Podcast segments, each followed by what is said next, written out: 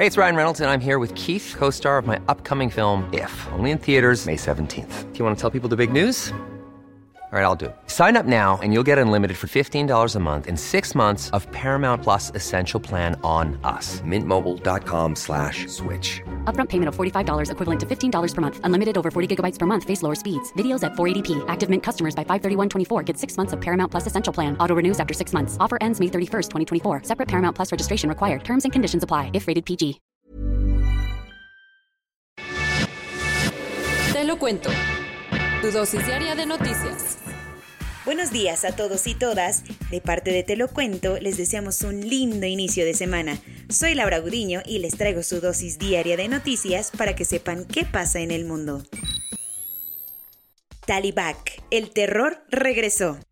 El gobierno afgano terminó por desmoronarse con la huida del presidente Ashraf Ghani y la llegada de los talibanes a Kabul. Más vale malo conocido que bueno por conocer. Justo es algo que no aplica en Afganistán, donde después de 20 años de la caída de su régimen, los talibanes volvieron a tomar el control del país. Tras dos semanas de ir ganando territorio en las ciudades más importantes de Afganistán, a la milicia fundamentalista le tomó solo un día para hacerse del control de Kabul, la capital. En cuestión de horas, el presidente Ashraf Ghani ya había huido a Tayikistán y los talibanes ya estaban dando entrevistas muy frescos dentro del palacio presidencial, con el sartén por el mango. Tanto líderes talibanes como un consejo de coordinación entre distintos líderes políticos afganos aseguraron que se dará una transición pacífica de poder, pero esto no convenció mucho a la población de Kabul, que se apuró a sacar dinero en efectivo y preparar las maletas e intentar huir del país, pues la época en la que los talibanes mandaban es recordada con gran temor. Por su parte, Mullah Abdul Ghani Baradar, el líder político de los talibanes, dejó Qatar donde vivía cómodamente para desplazarse hasta Kabul, en donde presumiblemente tomará el poder del país. Vámonos de aquí. Como la situación se puso color de hormiga, los países occidentales empezaron a intentar evacuar su personal diplomático. Canadá aseguró que sus funcionarios ya iban seguros a casa, mientras que países como Irán, Reino Unido, Noruega y España anunciaron que hoy empezarían a evacuar a sus diplomáticos de Kabul.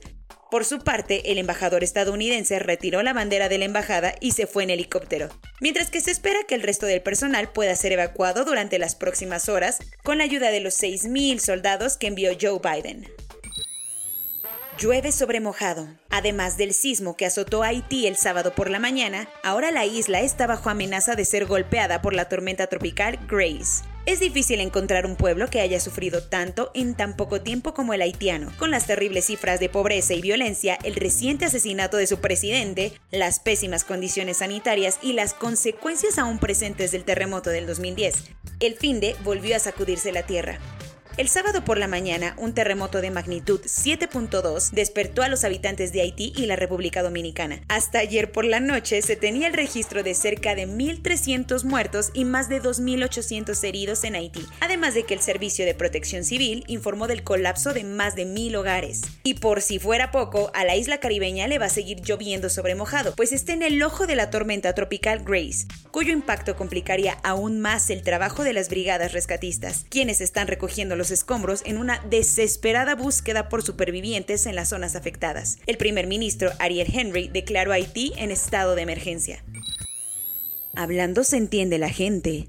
El gobierno de Venezuela y la delegación de la oposición firmaron un memorándum de entendimiento en Ciudad de México de cara a las elecciones regionales. El Museo de Antropología de Ciudad de México fue el recinto en el cual, bajo el amparo de Noruega, los representantes del gobierno de Venezuela y de la oposición firmaron un proceso de diálogo y negociación. Entre muchos ires y venires, egos, ofensas y promesas políticas, por fin se logró el primer paso que tanto trabajo costó. Hablar. Durante la conversación, tanto el representante de Maduro y presidente de la Asamblea Nacional, Jorge Rodríguez, como el líder opositor Gerardo Blyde, lograron plasmar siete puntos sobre cómo sacar a Venezuela de la crisis, o por lo menos cómo llevar la fiesta en paz de cara a las elecciones regionales de noviembre. Dentro de los puntos más destacables están derechos políticos para todos, garantías electorales para todos, renuncia a la violencia y un cronograma electoral para elecciones que serán observadas por Rusia y Países Bajos, así como un grupo de países amigos, entre los que podría estar Alemania, Turquía, Estados Unidos y Canadá. Cuentos cortos. Por si faltaban más motivos para sentirse indignados sobre el caso de José Eduardo Ravelo, el viernes fueron liberados cuatro policías supuestamente relacionados con su asesinato. ¿Cómo por qué? Pese a que la Fiscalía de Yucatán entregó argumentos y pruebas suficientes para acusar a los oficiales, un juez decidió que no podían ser vinculados a proceso. La Fiscalía se puso furiosa luego de enterarse de la decisión judicial, así que anunció que apelará el caso para que los policías estatales vuelvan a ser detenidos. Además, el sábado circularon en los que se puede ver cómo supuestos policías someten a José Eduardo hasta dejarlo inconsciente. De los 121 distritos ganados el pasado 6 de junio por la coalición Juntos Hacemos Historia para integrar la Cámara de Diputados, el Tribunal Electoral del Poder Judicial de la Federación decidió quitarle a Morena tres de aquellas diputaciones federales en Baja California Sur, Nuevo León y Ciudad de México. Después de hacer ciertas revisiones, la Sala Superior modificó los resultados de algunas casillas o anuló por completo sus votos por razones tan diversas como que ciudadanos no pertenecientes a esas secciones habían ido a votar ahí. Por eso, los nuevos resultados terminaron dándole el triunfo a candidatos de otros partidos. La carretera México-Cuernavaca se convirtió en el escenario de varios trágicos accidentes con tan solo algunos metros de separación, entre ellos que dejaron un saldo preliminar de 7 motociclistas muertos y 15 lesionados. Fueron tres choques distintos los que ocasionaron que la carretera estuviera cerrada desde las 11 de la mañana.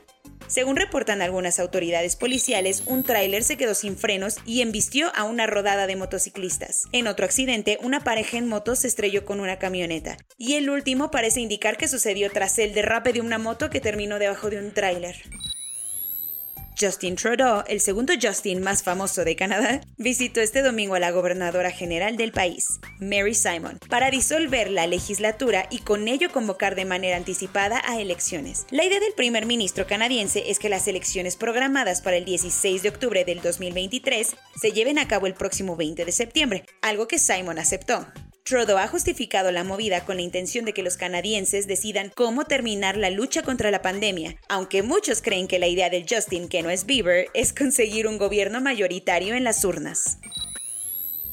Todavía no se tiene un cierre sobre la explosión en Beirut del año pasado y Líbano ya tiene que abrir otra carpeta de investigación, esta vez por la explosión de un tanque de combustible en Akar, que dejó 28 muertos y decenas de heridos. El país está atravesando una crisis de escasez de combustible, por lo que las fuerzas militares estaban recorriendo la nación para tomar el control de algunas estaciones que supuestamente estaban acaparando ilegalmente. La explosión sucedió mientras los soldados realizaban el aseguramiento de un tanque, pero no se sabe bien qué fue lo que la ocasionó. Que vengan los bomberos que nos estamos quemando. El verano de 2016 era el más caluroso jamás registrado. Hasta ahora. El mes de julio cerró siendo un grado Celsius más caliente que el promedio de temperatura de todo el siglo XX, convirtiéndolo en el campeón del calor desde que se comenzó con el registro de temperaturas hace 142 años. Claro, en este caso no es una competencia de la cual se puede estar orgulloso. Aunque Sicilia se convirtió en la campeona de campeonas el pasado miércoles, llevándose el título del día más caliente en toda Europa con una marca de 48.8 grados centígrados. Corona News. En México, el número total de vacunas puestas es de 77.225.451. El número de personas vacunadas con esquema completo es de 29.239.686. Esto representa el 32.67% de la población mayor a los 18 años. Esta semana arrancará la vacunación con Pfizer a jóvenes de 18 y 29 años en la alcaldía de Xochimilco, Ciudad de México.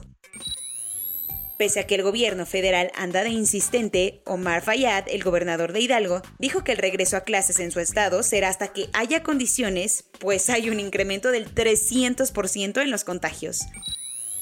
Para que les des tiempo de crear inmunidad a los jóvenes de 16 y 17 años en Inglaterra antes de iniciar el ciclo escolar, se les vacunará el lunes 23 de agosto. En respuesta al aumento de casos, el pase sanitario francés, o sea, el certificado de vacunación, será requerido para entrar a tiendas departamentales tanto en París como en toda la costa mediterránea. En lo que deciden si vale la pena o no, Estados Unidos anunció que iniciará la tercera ronda de vacunación ancianos y personal sanitario en otoño.